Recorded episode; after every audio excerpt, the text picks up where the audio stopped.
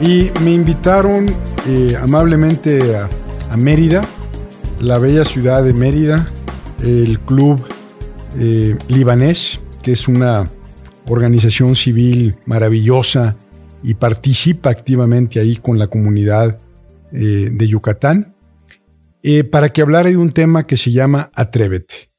Pero hoy les voy a hablar del autoconocimiento. Era una conferencia hace algunos meses. Había, pues no sé, eh, entre personas presenciales y en línea, eran cerca de 300 personas, y al final una persona levanta la mano y me hace una pregunta. Y me dice, en su opinión, ¿cuál es la característica o la habilidad más importante que deben de tener los jóvenes en el mundo. Y le contesté lo siguiente, qué bueno que me llegó la respuesta, pero creo que no aplica solamente a jóvenes. Aplica a adultos, mayores y quizás eh, en algún proceso debe ser inculcado en los niños. El autoconocimiento. Yo lo que le dije a esa señora es, si nosotros pudiéramos enseñarle algo a, nuestros hijos, a los niños, a los adolescentes y a los adultos y a los ejecutivos y a los dueños de negocio y a las amas de casa y, y síganle, es a conocerse a ellos mismos. Hay una ausencia enorme de conocimiento personal en función de que el mundo nos dice quiénes somos.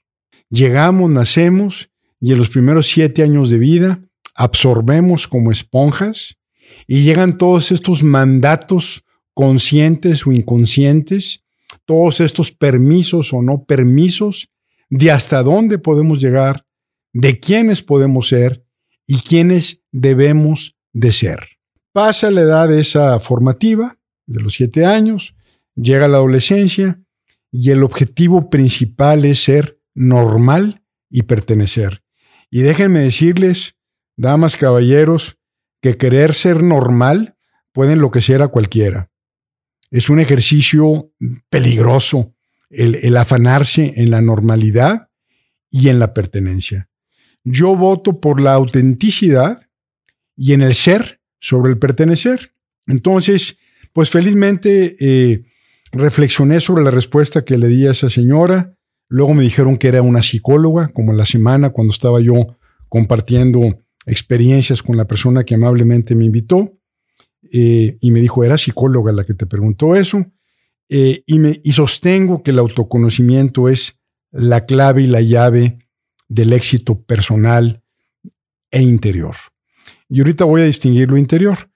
Eh, quiero recordarles el, el, oráculo de Delfus o de Delphi, que decía en la entrada, por ahí está, en una parte de Turquía, cuando anden por ahí, si tienen chance de ir, vayan a ver la sede del oráculo de Delfos, que estaba ligada al dios Apolo, que se debate que si estaban eh, las personas influidas por algún tipo de eh, hierba o humo, pero el caso es que tenía una popularidad enorme, como hoy, quizás eh, en secreto, quizás astrólogos, tarotistas, psíquicos y ceremonias X, Z o Y.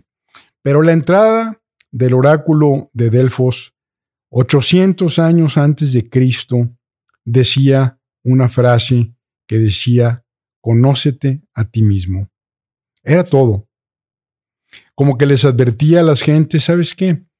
Si tú quieres respuestas, la respuesta está en ti.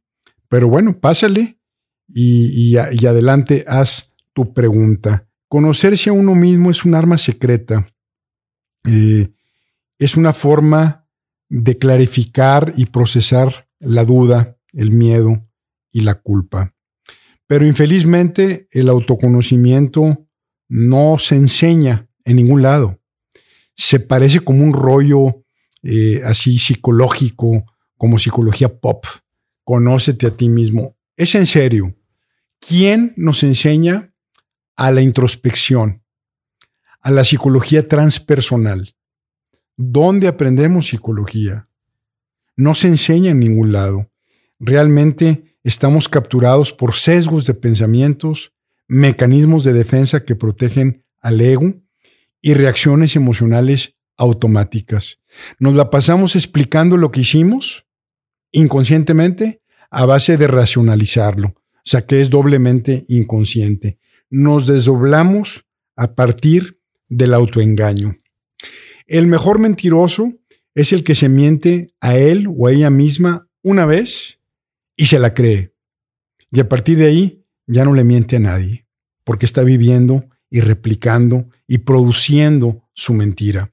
Hasta se indigna, como diciendo, oye, si hasta yo me la creí, si hasta yo me la creo, ¿cómo no me la vas a creer tú?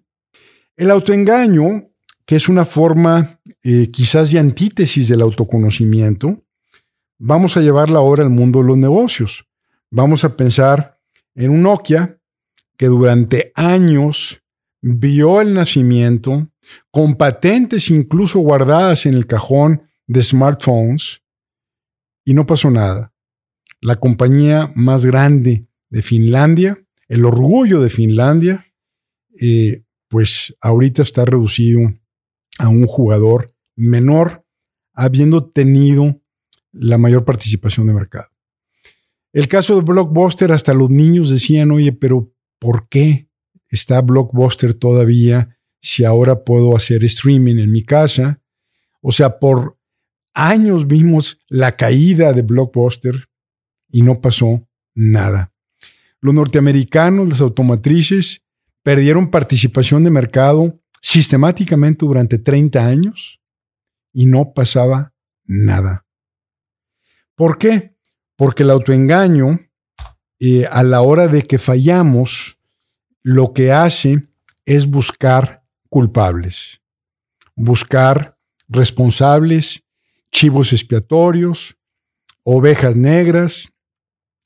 y, la tristeza, como dicen en España, es que un tonto te incendia un pueblo. O sea, uno. Destruir es muy fácil.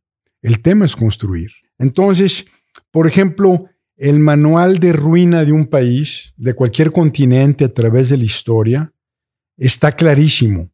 Si un gobierno da subsidios, dádivas, crea empresas gubernamentales, la quiere hacer de empresario, genera incertidumbre en la inversión, siembra resentimiento y lucha de clases, va a acabar tronando. Lo vimos con Chávez, en paz descanse en Venezuela.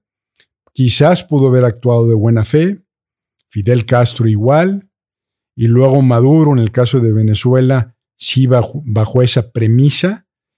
Y a final de cuentas, al querer reducir la disparidad del ingreso, pues la puede solucionar muy fácil, que todos estén pobres. Ahí no hay disparidad del ingreso. Entonces, ¿cómo si a pesar de la historia vemos que no funciona en un gobierno, vemos por qué las empresas no toman decisiones, no aprendemos por las partes ciegas. Entonces, ¿qué pasa? Vamos a imaginar entonces, me regreso a la empresa, estamos en un blockbuster o en un Nokia, las, las ventas están a la baja, y cuando la energía no es exitosa para lidiar con el entorno, se activa un proceso psicológico que se llama retroflexión, que consiste en que la energía que no es exitosa en la extraversión se viene hacia adentro, hacia la introversión. Y empieza eh, las enfermedades psicosomáticas o el sistema o la empresa se empieza a atacar a sí misma. El culpable es el güey que está sentado aquí al lado, que es del departamento fulano de tal. Me lo corres, lo linchamos en la plaza, le cortamos la cabeza, le damos sangre a los dioses, hacemos una ceremonia de cohesión de grupo y pensamos que ahí estamos purgando al problema. Pero ahora era el señor de la derecha, ahora es el señor de la izquierda. Y a rato hay empresas donde corren a todos los directores menos el general, o hay gobiernos que le piden la renuncia a todos sus secretarios menos el presidente. El chivo expiatorio es una forma de seguir atrapado en la ceguera. Me tocó una empresa, aunque usted no lo crea, que le echaba la culpa a los clientes de por qué le estaba yendo mal. yo le decía, pero ¿cómo? A ver, explícame. Es que no entienden, güey. No saben usar bien el producto. Eh, increíble. Bueno, para ir cerrando, quiero meterle una definición formal al concepto de autoconocimiento. Voy a leer una definición acuñada por Gardner, Gardner de la Universidad de Harvard, eh, que hizo pues muchos libros. Aquí tengo varios de él. Ah, pues aquí tengo justamente el libro que voy a citar. Es este, se llama Changing Minds, Cambiando Mentes, de Howard Gardner. Este, búsquenlo por ahí. Es un libro, uno de tantos libros. El más famoso de Garner fue obviamente el de las inteligencias múltiples, eh, donde él decía que hay muchos tipos de inteligencia. Bueno, mencionaba en aquel entonces ocho, pero se han descubierto más a través de los tiempos. ¿Cómo define Garner el autoconocimiento? Así. El autoconocimiento o la inteligencia intrapersonal es la que nos permite saber cuáles son nuestras fortalezas y debilidades, la que nos provee claridad de nuestras metas y de cómo obtenerlas, y nos ayuda a anticipar nuestras reacciones. En suma, es una representación mental, fíjese qué interesante, es un abstracto, es una representación mental eh, acertada o no de uno mismo, y también de nuestra conexión con otros. Tener la habilidad de monitorearnos y si fuese necesario hacer cambios en nuestra representación mental cuando se requiera, si tenemos esa habilidad, entonces, dice Garner, tenemos inteligencia intrapersonal y autoconocimiento. Finalmente, el que se autoconoce se acepta a sí mismo está más o menos consciente de sus complejos, es receptivo y humilde, eh, y por ende aprende. Y si se acepta, acepta a los otros.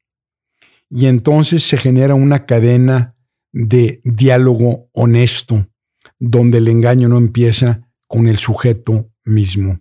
El que vive en el autoengaño es como un hoyo negro sus del espacio que devora lo que tiene cerca. Eh, es una autodestrucción inevitable a través del tiempo. Se lleva todo encuentro. Realmente eh, el autoengaño eh, lo veo también en que hay agresores o el peor de los agresores se siente víctima. O sea, yo soy agresor, pero soy la víctima. A esos niveles de ceguera nos lleva.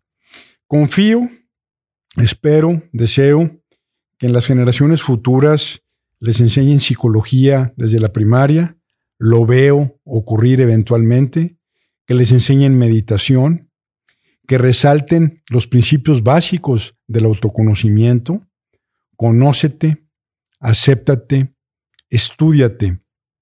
Si te conoces, como lo dije, y te aceptas, conocerás y aceptarás a otros. Si quieren tener lucidez, si quieren tener perspectiva, si no quieren ser la persona que hundió a Blockbuster, a Nokia, a un país, a una ONG, a una familia o a ustedes mismos, si quieren tener esa lucidez, el principio, como lo decía el oráculo de Delfos, está en el autoconocimiento. Para cerrar, déjenme decirles que les agradezco mucho eh, sus comentarios, eh, veo con agrado que el podcast de Atreverse eh, sigue creciendo, se lo recomiendo y bueno, creo que para atreverse primero tiene que haber autoconocimiento.